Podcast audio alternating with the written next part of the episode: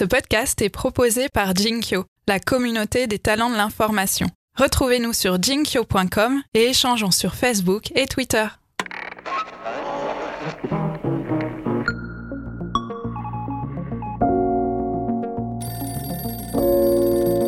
J'ai été surpris en découvrant le monde de la presse de temps en temps du, euh, du faible lien qu'il pouvait y avoir entre les médias et leurs lecteurs. Le lecteur déjà a très peu de part de décision euh, dans les médias, que ce soit dans la partie éditoriale ou dans la partie euh, actionnariale. Et souvent, en fait, se pose beaucoup de questions. Je pense qu'une grosse partie du manque de confiance aujourd'hui entre médias et, et citoyens vient en fait du manque d'information et du manque d'accès à l'information.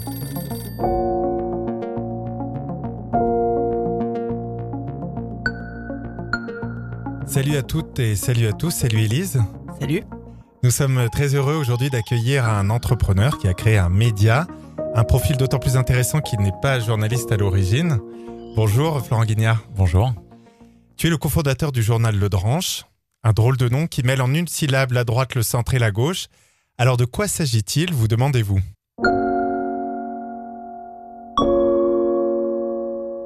Démissionner de votre mandat à Marseille et nous faisons devant le peuple marseillais une vraie campagne électorale.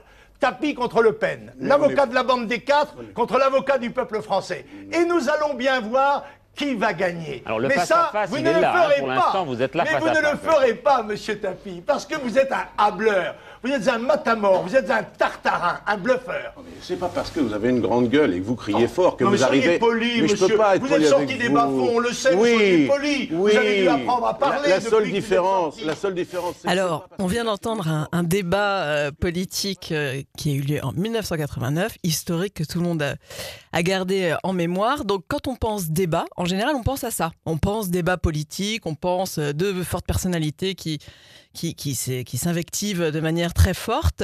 Alors, le Dranche, c'est un média de débat. Est-ce que c'est ça? Alors, c'est exactement l'opposé de ça. Mhm. Euh, et c'est d'ailleurs assez triste qu'en fait, on ait euh, tous intégré le, dans nos inconscients qu'un débat, c'est ça. Euh, on a tous cette image effectivement du débat télé où en fait les gens se coupent la parole, euh, s'interrompent, se crient dessus. Et c'est très triste que en fait le mot débat soit devenu ça. Euh, pour nous justement, un débat en fait c'est l'opposé de ça. C'est pas un spectacle, c'est pas un combat de gladiateurs. Surtout quand on parle de choses aussi importantes que la politique ou que la démocratie ou que l'avenir de notre pays. On pense qu'en fait un débat ça doit être d'abord fait pour le lecteur dans notre cas ou pour le téléspectateur dans le cas de la télé. Alors, le Dranche, justement, c'est quoi? Alors le Dranche en fait c'est un journal donc de débat qui n'est pas ça. C'est un journal où en fait pour chaque sujet d'actualité vous allez trouver trois étapes de lecture. Première étape euh, un contexte, une mise en contexte, de quoi on parle, euh, c'est quoi la définition, pourquoi ça fait débat en ce moment, comprendre le sujet. Deuxième étape, on va chercher deux personnes qui sont légitimes, compétentes et engagées. Une qui va défendre le pour, l'autre qui va défendre le contre. Le but, c'est que le lecteur, en lisant les arguments du pour et du contre, puisse se forger sa propre opinion. Troisième étape, c'est pour aller plus loin. Qu'est-ce que j'en garde? Avec quoi je repars dans ma vie? Qu'est-ce que je peux faire pour aller plus loin, pour m'engager, pour être un citoyen actif ou si le sujet m'intéresse?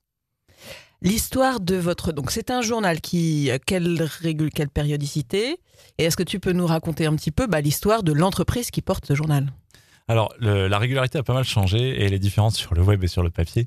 Euh, pour l'histoire, tout vient en fait d'une. euh, c'est une petite anecdote, mais qu'on raconte assez souvent, qui est assez révélatrice. Qui était, euh, à l'époque, on avait lu un sondage sur le gaz de schiste, il y a un peu plus de 4 ans, et on posait la question aux Français est-ce que vous êtes pour ou contre le gaz de schiste?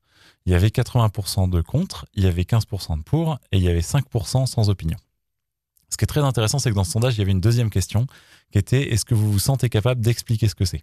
Et là, il y avait que 14% des gens qui répondaient oui. Euh, ça, c'est très intéressant parce que ça nous a vraiment posé la question de comment est-ce qu'on se forge une opinion et finalement au quotidien, est-ce qu'on prend le temps de se forger une opinion et de se poser, de reconnaître qu'on ne sait pas, d'aller chercher des arguments, de se faire une opinion. Euh, de fait, c'était très compliqué, c'est-à-dire que soit on achète euh, Libé et Le Figaro tous les jours, euh, ce qu'on ne fait pas, soit effectivement, bah, en fait, on, survole tout un tas de sujets et on se fait une opinion qui est plus un a priori en fait qu'une opinion, ce qui donne ce type de sondage. Le, test, on peut le faire sur plein de trucs. Deuxième petite anecdote, on a fait beaucoup le test où on demandait, euh, euh, vous pouvez faire le test, vous demandez est-ce que vous êtes pour ou contre l'adhésion de la Bulgarie à l'Union européenne? Les gens en général vont se prononcer pour ou contre. Or, la Bulgarie fait déjà partie de l'Union européenne. Et ce truc-là marche plein de fois. Et donc nous, ce qu'on s'est dit, c'est c'est difficile de se faire une opinion, reconnaissons-le. On va aider les gens à se forger leur propre opinion. Le problème, c'est que récemment, les algorithmes personnalisés des réseaux sociaux, notamment Facebook, YouTube, Google, en fait, ont tendance à nous pousser du contenu qui euh, qu'on va liker, donc le contenu qui est déjà d'accord avec nos opinions, et à masquer celui qu'on ne va pas liker. Euh, ce qui fait qu'en fait, au bout d'un moment, on va avoir l'impression de voir passer plein d'articles du monde entier, mais on ne verra que les articles qui pensent déjà comme nous. C'est ce qu'on appelait les bulles d'opinion ou bulles de filtre. Euh, et c'est là qu'est venu notre deuxième impact, c'est qu'on s'est rendu compte qu'en mettant le pour et le contre sur la même page, de manière argumentée, de manière euh, défendue par des personnes qui sont légitimes, il y a beaucoup de gens qui nous disaient bon, j'ai pas changé d'avis, j'avais pas forcément envie d'en changer d'ailleurs, mais je comprends mieux ce qu'ils disent. J'avais jamais vu les choses sous cet angle-là, etc. Et là, en fait, on va jouer sur bah, lutter contre ces fameuses bulles de filtre, aider les gens à mieux comprendre les personnes qui pensent différemment. Et ça, c'est crucial parce que on peut avoir la certitude ou la quasi-certitude qu'on sera jamais tous d'accord sur tout. Par contre, la vraie question, c'est comment est-ce qu'on arrive à vivre de manière apaisée dans une société avec des gens qui pensent différemment? Alors, tu faisais, tu faisais référence à la présentation sur le papier. Donc, parle-nous un peu de ce journal papier que vous avez lancé en 2015. C'est ça. Alors, on a lancé, alors on a lancé site web en 2015, on a lancé le journal papier en 2016. D'accord. Euh, pourquoi le papier? Alors, ça peut paraître complètement euh, rétrograde aujourd'hui. Euh, en fait, le- on a lancé d'abord le site web en 2015 et euh, ça a pas mal fonctionné, mais il y avait deux problèmes avec ça. Le premier, c'est que on n'avait pas de modèle économique associé. Ce qui est quand même un vrai problème quand on veut créer une entreprise. Le deuxième, c'est qu'en fait, ça ne touchait que des gens qui étaient déjà dans une démarche de s'intéresser à l'actualité ou de, challenger leur opinion. Euh, et c'est pour ça qu'en fait, on s'est dit, quel est le meilleur moyen d'aller toucher ceux qui ne s'intéressent pas encore à ces sujets-là? Et c'était une version papier gratuite. Donc c'est c'est ce qui nous a poussé dans ce choix-là. Aujourd'hui, donc on a notre version papier qui sort tous les mois. On tire à 140 000 exemplaires maintenant. Euh, et elle est distribuée gratuitement dans les facs, universités, enfin surtout les lieux étudiants, puisque c'est l'âge en fait où on devient citoyen, où on va être appelé à voter pour la première fois, souvent à s'engager, où on aime bien aussi challenger nos opinions. Ça, c'est votre, c'est votre public cible. Ça, c'est notre public, c'est notre public naturel. C'est-à-dire, c'est l'âge, en fait, c'est les, les gens qui en ont le plus besoin et c'est les gens qui apprécient le plus le concept. Euh, 18-25, du coup, quelque chose comme ça 18-25, exactement. Euh, et donc, en fait, ces gens-là, on va les toucher grâce à une version papier qui est jolie ou dans laquelle il y a de la couleur, dans laquelle il y a des contenus aussi humoristiques. Et en fait, c'est des gens qui, naturellement, seraient pas forcément intéressés à des sujets complexes de société, mais qui vont prendre le journal parce qu'ils ont un cours pas très intéressant, qu'ils ont une heure à perdre et, et qui, petit à petit, vont venir à s'intéresser. Un, un des très bons exemples qu'on avait fait, c'était un débat sur la hausse de la CSG, qui est quand même un des sujets les moins sexy qu'on puisse faire. Et en fait, on a eu énormément de retours d'étudiants qui nous disent Ah, mais c'est trop bien. Déjà, j'ai compris ce qu'était la CSG. J'avais plein de fois entendu le mot, je savais pas ce que c'était. Euh, en fait, c'est un vrai débat de société. C'est des gens qui seraient jamais sur Internet, typiquement, qui auraient jamais fait une recherche, qui seraient jamais venus sur notre site lire ce type de débat. Et qui ne Le- seraient pas tombés sur ce sujet-là non Exactement. plus, à cause des bulles de filtre. Tout à fait. Euh, donc, vous, il fait combien de pages? Alors, c'est entre 20 et 24 pages, euh, donc tous les mois, et dans lequel on a au moins euh, 3 à 4 sujets de débat. Et comment vous choisissez les, les sujets? Alors ça, c'est une très bonne question. Euh, vous avez dit quelque chose au début qui est, à la base, on n'est pas journaliste. Euh, quand on a lancé le journal, on se sentait pas légitime pour Toi, tu pas es ingénieur, c'est ça C'est ça. Les deux cofondateurs, on est ingénieurs de formation. Euh, on s'est toujours intéressé à l'actualité, à l'histoire, au débat de société. Mais effectivement, on se sentait pas légitime pour faire tout un tas de choses et notamment choisir les sujets. Euh, du coup, la réponse qu'on a trouvée, c'est on a fait appel à nos lecteurs, nos premiers lecteurs, qu'on n'en avait pas encore beaucoup. Et on a fait un comité de rédaction des lecteurs auquel on pose les questions tous les mois de c'est quoi les sujets de débat que vous aimeriez voir traités, c'est quoi les sujets qui vous intéressent.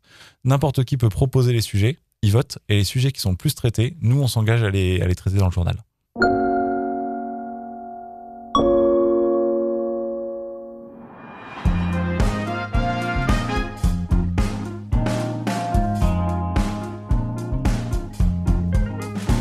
À toutes et à tous, je m'appelle Antoine, je suis ravi de vous accueillir dans ce premier épisode de Drancher la poire en deux, le podcast du journal Le Dranche. Ce podcast vous propose de débattre de manière claire, audible et apaisée de sujets qui parfois divisent la société. Donc là, il s'agit du podcast du Dranche. Euh, nous, ce qu'on va faire là maintenant, c'est rentrer un peu dans le Dranche l'entreprise. Une chose qui est particulièrement intéressante, c'est que euh, vous avez choisi le statut, enfin le label d'économie sociale et solidaire. Euh, pourquoi vous avez fait ce choix et, et- et tout simplement, est-ce qu'il y a beaucoup de médias qui ont aussi euh, fait ce, ce choix? Alors, il y en a pas beaucoup. euh, parce que c'est déjà c'est un statut qui est relativement récent. et ça, c'est la loi Hamon, il me C'est semble. la loi Hamon 2014 de mémoire. euh, et donc, effectivement, déjà, la plupart des médias existants, en fait, existaient déjà avant ça. Donc, leur rendre cette justice-là. Euh, on a fait ce choix-là. En fait, pour nous, c'était assez évident. On s'était beaucoup posé la question de est-ce qu'on fait une asso ou une entreprise. Euh, on connaissait pas encore le statut d'économie sociale et solidaire à l'époque. On a finalement décidé de créer une entreprise parce qu'en fait, c'était euh, ce qui était le plus adapté. Il fallait qu'on soit pris au sérieux par nos interlocuteurs. On voulait pouvoir en vivre euh, en ayant une gouvernance parce qu'effectivement, il y a si on veut être salarié d'une association, c'est possible, mais dans ce cas-là, il faut une gouvernance qui soit autre. Enfin bon, c'était c'était pas adapté à ce qu'on voulait faire. Donc on a décidé de faire une entreprise. Par contre, notre motivation première, c'était clairement d'avoir un impact positif sur la société. Sinon, on n'aurait pas du tout fait ça. Déjà, je pense qu'on n'aurait pas fait un média papier, on n'aurait pas fait un média euh, gratuit. Enfin voilà. Donc on a on a vraiment cherché à avoir un impact positif sur la société en étant au moins à l'équilibre économiquement. Et du coup, en fait, le, statut euh, entreprise de l'économie sociale et solidaire, il est exactement fait pour ça. C'est-à-dire que une des conditions majeures, c'est qu'il faut rechercher une utilité sociale et il faut que cette utilité sociale soit au cœur de l'activité économique de l'entreprise, c'est-à-dire que la majorité des dépenses et des revenus découlent de cette recherche d'utilité sociale. C'était clairement notre cas, donc on s'est vraiment inscrit là-dedans. Et est-ce que c'est vraiment une, une question? Est-ce que pour toi, tous les médias auraient euh, cette euh, vocation à être d'intérêt général ou est-ce que c'est votre projet en particulier qui avait cette dimension-là? Alors non, je pense que tous les médias n'ont pas pour vocation euh, d'avoir ça. Tous les médias ont, enfin beaucoup de médias en tout cas, ont une utilité sociale forte. Euh, mais je pense qu'il faut aussi différencier en fait, nous, le, la particularité qu'on a, c'est que le lecteur est vraiment au centre du fonctionnement du journal. C'est-à-dire qu'à la fois, c'est notre but. C'est-à-dire que nous, on veut pas du tout faire passer nos opinions. On veut même ne pas faire passer nos opinions. Et donc, on a tout fait dans le fonctionnement du journal pour ne pas faire ça. Euh, or, il y a beaucoup de médias qui fonctionnent pas du tout comme ça. Il y a beaucoup de médias où il y a euh, un actionnaire ou un directeur puissant qui dit, en fait, euh, je vais défendre mes opinions et, euh, et ça va être le but de mon journal. C'est ces médias-là ont un rôle dans la société qui est crucial, c'est le journalisme d'opinion, mais c'est absolument pas le nôtre. Et je pense que la, définition est pas la même. Alors tu disais que les lecteurs ont un rôle particulièrement important et d'autant plus que même certains sont devenus actionnaires. Combien sont-ils ces actionnaires, euh, euh, ces lecteurs actionnaires et quelle part de capital euh, est-ce qu'ils ont? Alors effectivement, on a fait une première levée de fonds pour pouvoir se développer un peu plus. Ça remonte à il y a un an et euh, du coup on a fait notre levée de fonds avec euh, une plateforme de l'économie sociale et solidaire qui s'appelle lita.co, qui s'appelait Millet Impact avant, mais qui n'était c'était un nom absolument imprononçable euh, dans une autre langue que le français. Et effectivement, c'était assez naturel pour nous de nous tourner vers un fonds qui soit participatif et de l'économie sociale et solidaire. Donc on a ouvert notre capital en fait à qui voulait. On a choisi volontairement et malgré les conseils qu'on nous avait donnés de mettre un prix d'action très bas. C'est-à-dire que notre action était à 200 euros. Euh, enfin, le ticket minimum était à 200 euros, ce qui est, euh, ce qui est très bas, alors ce qui peut paraître élevé, mais ce qui est très bas dans le milieu d'élevé de fonds. Souvent, c'est plutôt entre 3 et 5 000 euros. Euh, C'était une vraie volonté, c'est-à-dire qu'on voulait que n'importe quel lecteur, n'importe quelle personne qui s'attache au projet puisse devenir actionnaire. Et du coup, il y en a une cinquantaine qu'on franchit le pas. Donc aujourd'hui, on a une cinquantaine de lecteurs ou de business angels qui détiennent 12% du capital. Et alors, ils ont quel profil? C'est des hommes, des femmes, des jeunes, des vieux? Alors ça c'est un point qui est très intéressant. Malheureusement, il y a une grosse majorité d'hommes et c'est euh, c'est euh, tout à fait conforme à ce qu'on voit dans le secteur de l'investissement.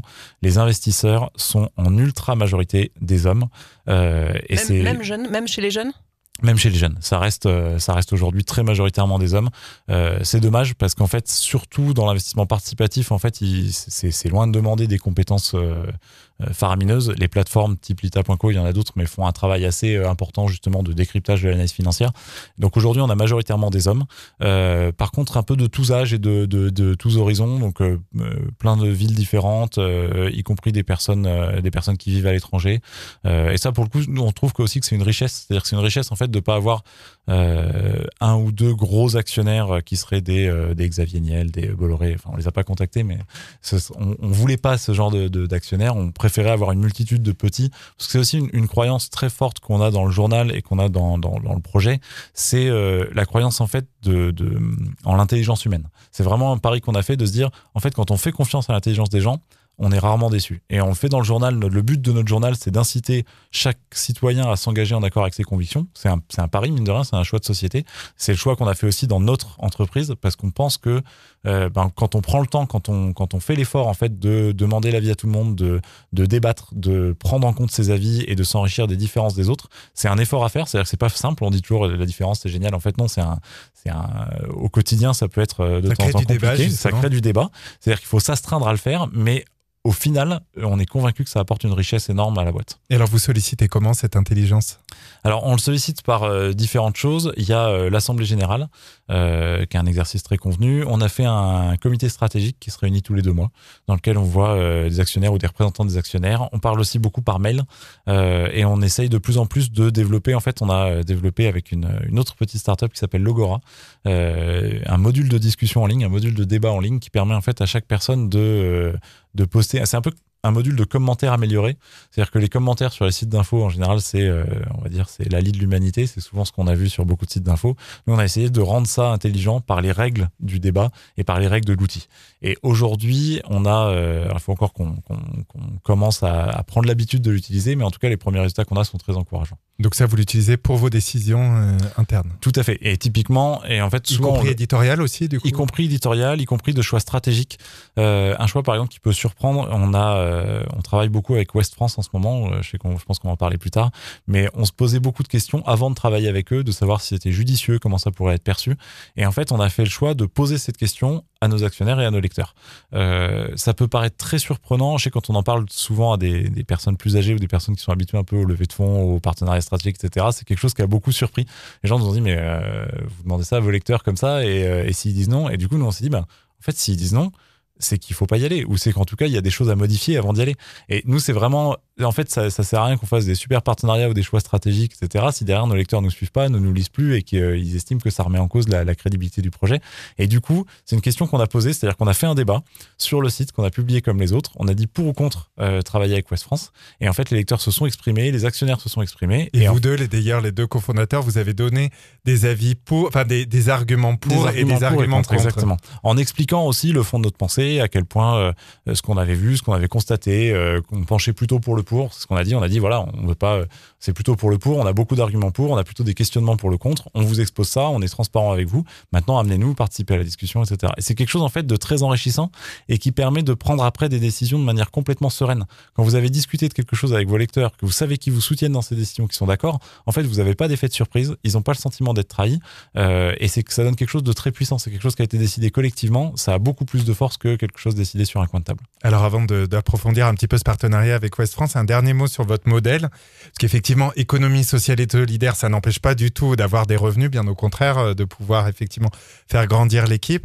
Euh, Aujourd'hui, la publicité, si je comprends bien, c'est votre euh, source de revenus essentielle. Alors, on a deux sources de revenus. Euh, la première, effectivement, qui est majoritaire, c'est la publicité sur la version papier. Pour des annonceurs qui sont contents d'aller toucher Voilà. des jeunes. Pour des annonceurs qui sont non seulement contents de toucher des jeunes, et surtout de les toucher pas dans n'importe quel cadre. C'est-à-dire, et ça c'est un point qui est très important. Euh, pareil, une petite anecdote, mais on a rencontré la personne qui gérait le compte euh, Snapchat du Sénat. Euh, et qui nous dit mais en fait le Sénat on n'arrive pas trop à parler aux jeunes les jeunes connaissent pas trop le Sénat etc donc on a fait un compte Snapchat parce que les jeunes sont sur Snapchat et j'ai demandé est-ce que ça fonctionne? Elle dit pas, beaucoup et en fait c'est normal quand vous avez un message qui demande de la réflexion qui demande du potentiellement du débat des choses comme ça en fait, les réseaux sociaux ne sont pas adaptés. Les réseaux sociaux ne sont pas un lieu où on débat. Enfin, sauf si vous voulez faire de la polémique. Sur Twitter, ça marche très bien. Mais euh, le débat de fond, l'explication, le temps long, le réseau social, on a surtout sur Snapchat. Il y a quoi? Il y a trois secondes d'attention. Si vous voulez faire passer un message complexe, ce n'est pas le support adapté. Et donc, nous, ce qu'on propose, en fait, c'est un support qui est propice ben, au temps un peu plus long, à la réflexion, euh, et aussi un cadre qui soit ben, sur lequel il n'y a pas de notification, sur lequel on n'est pas en train de swiper tout le temps, etc. Et ça, en fait, ça a, ça a de la valeur. Et il y a beaucoup effectivement d'acteurs qui se sont cassés les dents en fait sur pas mal de stratégies et qui sont contents de trouver euh, dans le drange ben, en fait un support qui soit adapté au message qu'ils veulent faire passer. Et la deuxième source de revenus Et la deuxième source de revenus, euh, qui, est, euh, qui est très importante, enfin qui est pas, pas encore très importante en, volume, mais qui est très importante à nos yeux parce qu'on voudrait qu'elle se développe, c'est euh, les abonnements et les soutiens. C'est-à-dire qu'effectivement, la version papier, elle est gratuite pour les étudiants. On peut s'abonner de manière payante pour la recevoir chez soi par la poste. Et ça, effectivement, ça représente aujourd'hui à peu près 10% de nos revenus. Et c'est une part qu'on aimerait faire grandir et sur lequel on est, en, on est en train de modifier pas mal de choses, que ce soit au niveau technique ou dans le package de l'abonnement, parce qu'on voudrait que ce soit vraiment quelque chose de plus qu'un abonnement, le fait de vraiment déjà pouvoir soutenir le et puis de faire partie d'une communauté de lecteurs encore plus enrichie. Depuis juin, tu viens de nous le dire, euh, vous travaillez avec, euh, avec West France. Alors on a, euh, tu vas nous en parler un petit peu plus, mais d'abord on a été interviewé Olivier Porte, que tu connais bien puisque c'est le directeur marketing et commercial de West France, qui est votre parrain euh, au sein d'Offset. Offset, c'est l'accélérateur West France. Tout Ah. à fait. Euh, donc Olivier Porte nous raconte, nous dit un petit peu qu'est-ce que ça apporte à West France de travailler avec le Dranche.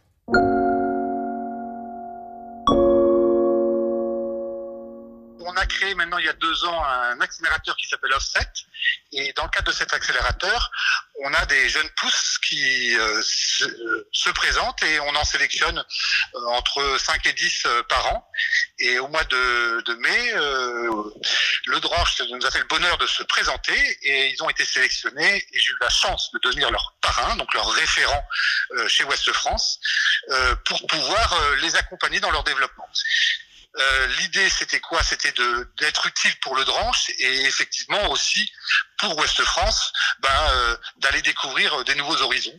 Donc avec le Dranche, ben, on a découvert euh, euh, d'abord un, un magazine gratuit, hein, c'était le principe, mais c'est aussi aller adresser une population qui aujourd'hui est faiblement en adhérence avec Ouest France, c'est-à-dire les euh, 18-25 ans, qui sont euh, souvent euh, euh, au début soit de leur carrière professionnelle, soit de leur vie étudiante.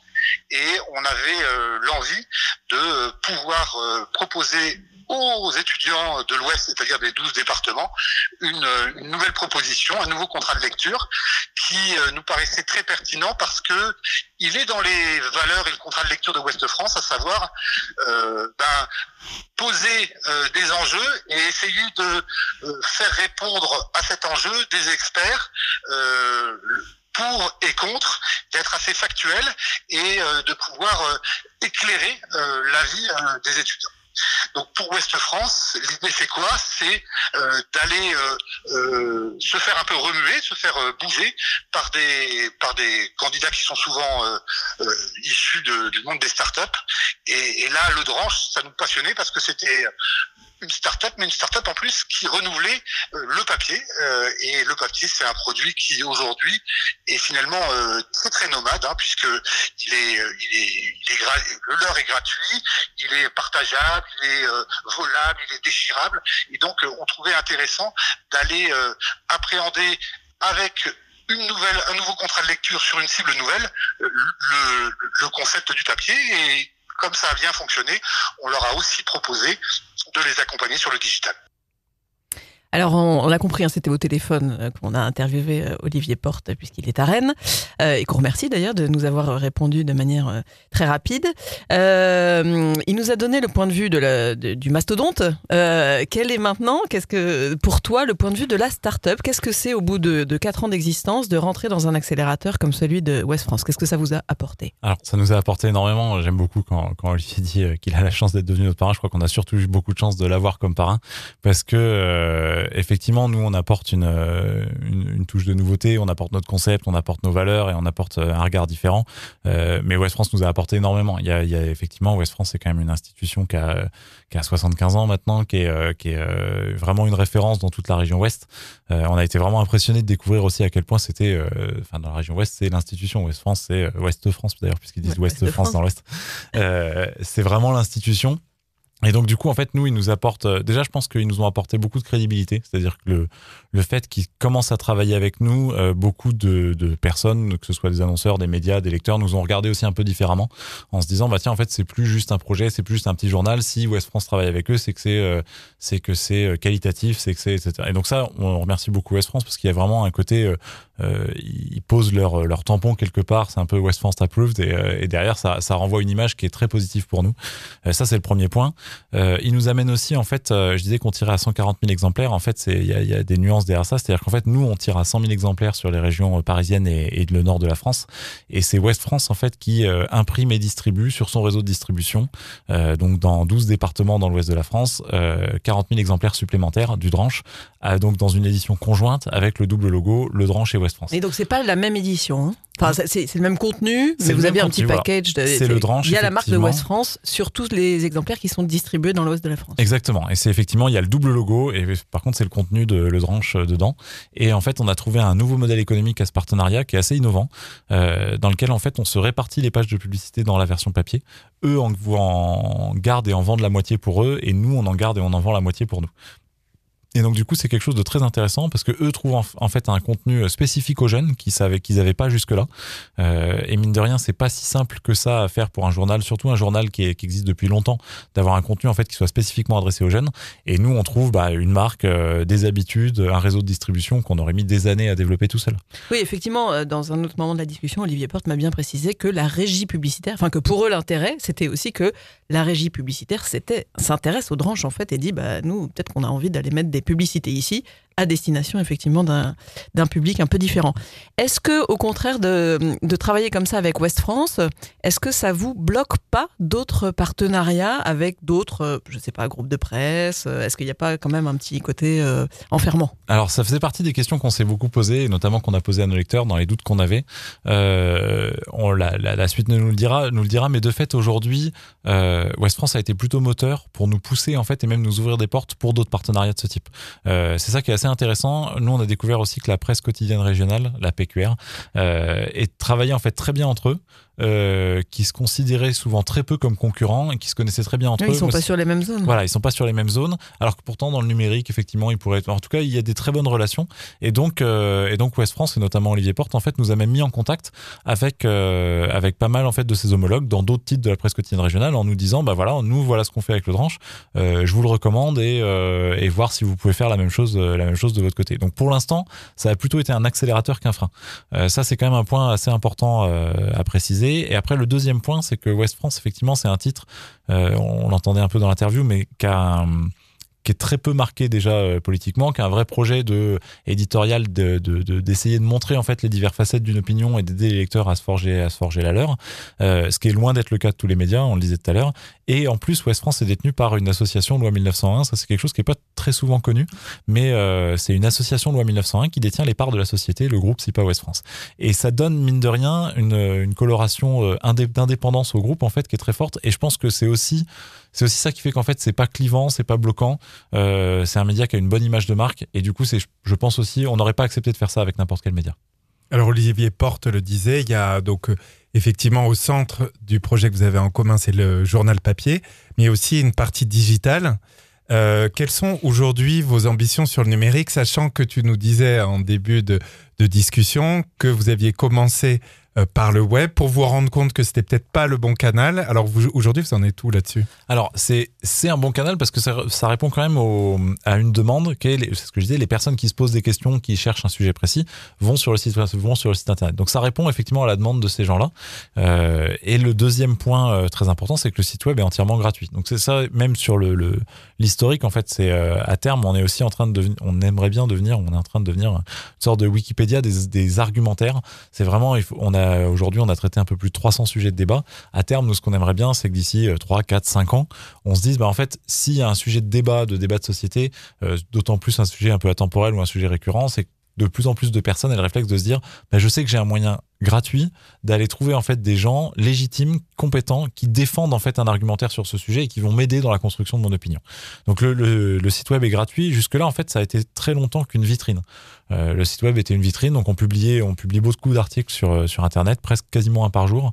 Euh, mais c'était qu'une vitrine. Il y avait il y avait même pas de publicité. Je dis il y avait parce que ça fait quelques jours qu'on teste un peu la publicité justement avec West France. Aussi parce qu'on a vu une audience grandissante, que du coup on a des coûts de serveur aussi qui augmentent et qu'on se pose aussi la question de se dire bah en fait est-ce qu'on pourrait pas tirer un tout petit peu de revenus aussi de ce site internet. Euh, pour ceux qui ont vu et qui connaissaient le site avant où il n'y avait pas de publicité ou qui vont le voir maintenant, c'est une publicité qui est pas du tout intrusive. C'est-à-dire qu'il n'y a pas du tout de pop-up, de trucs qui flashent, de vidéos qui se lancent toutes seules, etc. Parce que nous, déjà, ça nous aurait pile. Euh, donc, on essaie de faire, de faire ça de manière petit à petit, toujours en lien avec nos lecteurs, euh, de manière très respectueuse, sachant aussi que du coup, bah, tous les moyens qu'on a en plus, c'est des moyens de produire du contenu supplémentaire, des déclinaisons supplémentaires. On a entendu le podcast, ça répond aussi à une demande de nos lecteurs qui voulaient approfondir en fait euh, certains sujets de débat. Et en fait, c'est de toute façon la majorité de l'argent, elle sera toujours attribuée à euh, notre recherche d'impact social. Donc euh, voilà, ça, nous donne les moyens de euh, bah, d'aider un maximum de monde à, se faire leur opinion, à s'engager, à aller plus loin. Alors une toute dernière question, on l'a dit une ou deux fois, tu es ingénieur à la, base, moi j'ai un profil journalistique plus classique. En, en, cinq ans dans la presse, quelle est ta vision aujourd'hui du monde de l'info? C'est une, une, grande question et euh, d'ailleurs je crois qu'il y a un- une grande table ronde avec une grande consultation qui s'ouvre autour du lien entre médias et citoyens. Euh, j'ai de leçons à apporter à personne, mais j'ai un regard un peu extérieur et j'ai été surpris en découvrant le monde de la presse de temps en temps du... euh, faible lien qu'il pouvait y avoir entre les médias et leurs lecteurs. Euh, C'est-à-dire qu'effectivement, le, le lecteur déjà a très peu de part de décision euh, dans les médias, que ce soit dans la partie éditoriale ou dans la partie euh, actionnariale. Euh, et souvent, en fait, se pose beaucoup de questions. Je pense qu'une grosse partie du manque de confiance aujourd'hui entre médias et, citoyens vient en fait du manque d'information et du manque d'accès à l'information. Il y a des démarches intéressantes qui se sont faites, notamment en Angleterre, aux États-Unis, dans certains médias qui sont qui se sont remis en cause récemment euh, de manière un peu plus violente que ce qu'on a encore pu faire en France. Et, euh, et en fait, c'est très intéressant de voir ce qui commence à émerger, c'est-à-dire de présenter plus les journalistes qui écrivent, de d'être honnête et transparent aussi sur son passé, ses opinions. Qu'un journaliste qui a été militant avant pour Greenpeace n'aura pas le même euh, le même point de vue sur le nucléaire, par exemple, qu'un journaliste qui avant était ingénieur chez EDF. Euh, et je pense que c'est important en fait de le dire, d'être honnête et transparent, de dire avant j'ai fait ça, voilà ce que j'en pense, euh, et, et d'avoir du recul sur ses propres opinions, peut-être d'ouvrir aussi les salles de les, les, les, les conférences de rédaction, euh, d'expliquer pourquoi est-ce qu'on choisit tel ou tel sujet, etc. Et en fait aujourd'hui, il y avait beaucoup dans, dans des médias, euh, cette partie-là était réduite vraiment au minimum, c'est-à-dire qu'on savait pas forcément pourquoi les sujets étaient là, comment ils avaient été choisis, euh, qui étaient les journalistes. Il y a des journaux dans lesquels il y avait que les initiales. Et en fait, c'est dommage de pas avoir accès à ça parce que l'immense majorité des journalistes font en fait un travail d'excellente qualité. Et en montrant peut-être comment ils le font, je pense que ça créerait beaucoup plus de liens. Un deuxième point aussi qui est important, on parlait de la place du lecteur. Aujourd'hui, il y a beaucoup de sites de médias qui ferment leur section commentaires parce que jusque-là, effectivement, c'était un peu bah, euh, beaucoup de déversement de haine, des choses pas forcément productives, etc. Et en fait, c'est intéressant de se dire que c'était peut-être un des derniers liens directs que les médias avaient, leur avaient avec leurs lecteurs et qu'aujourd'hui il est fermé. Et je pense que c'est aussi par manque de... On a publié cette section commentaires sur les sites en n'en attendant rien. Euh, C'est-à-dire que ça faisait un peu de contenu, ça aidait vaguement pour le référencement Google, etc. Mais finalement, en fait, ils n'étaient pas lus, ni par les journalistes, ni par la rédaction. Ils étaient lus quand on était obligé de le faire pour des questions de modération. Mais en fait, c'est- très fortement dommage parce que, du coup, les, quelques personnes qui participaient de manière intéressante, soit pour ajouter un argument, soit pour signaler une erreur, etc., étaient non seulement noyées dans la masse, voyaient que ça n'avait aucun effet sur l'article, et du coup, en fait, très rapidement, s'arrêter de participer, ne restait que les trolls. Euh, et ça, je pense que c'est très intéressant. Il y, a, il y a quelques sites en France, je pense à Numérama, mais il y en a d'autres aussi, qui ont commencé en fait à se dire qu'est-ce qu'on peut tirer des commentaires, et qui ont par exemple commencé à, à séparer le côté euh, signalez-nous une erreur d'un commentaire, euh, à changer le nom commentaire. Nous, par exemple, le, le- sur le dranche, ça s'appelle pas des commentaires, ça s'appelle rajouter un argument. Et en fait, la, notion de ce qu'on demande aux gens, c'est-à-dire que si on demande aux gens de commenter et que nous on n'en entend rien, bah en fait on sait qu'il en sortira rien. Donc c'est pas une surprise si on a des commentaires qui sont pas intelligents. Par contre, si on leur dit bah signalez-nous une erreur et qu'en fait le journaliste il va le lire et qu'il va mettre à jour son article, et ben en fait tous les gens qui vont lire ça bah, vont savoir que ça va avoir de l'impact et en fait ça va cultiver une, euh, une forme d'intelligence dans les commentaires en ligne. Et ça, je pense que c'est extrêmement important aujourd'hui.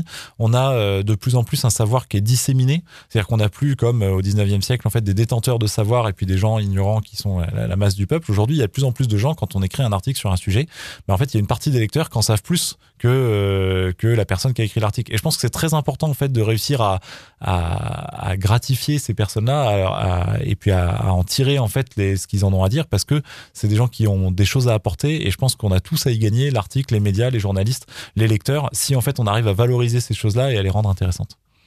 Euh, Merci beaucoup, Florent Guignard, c'est super intéressant. Euh, en une seconde, où est-ce qu'il faut suivre le Dranche?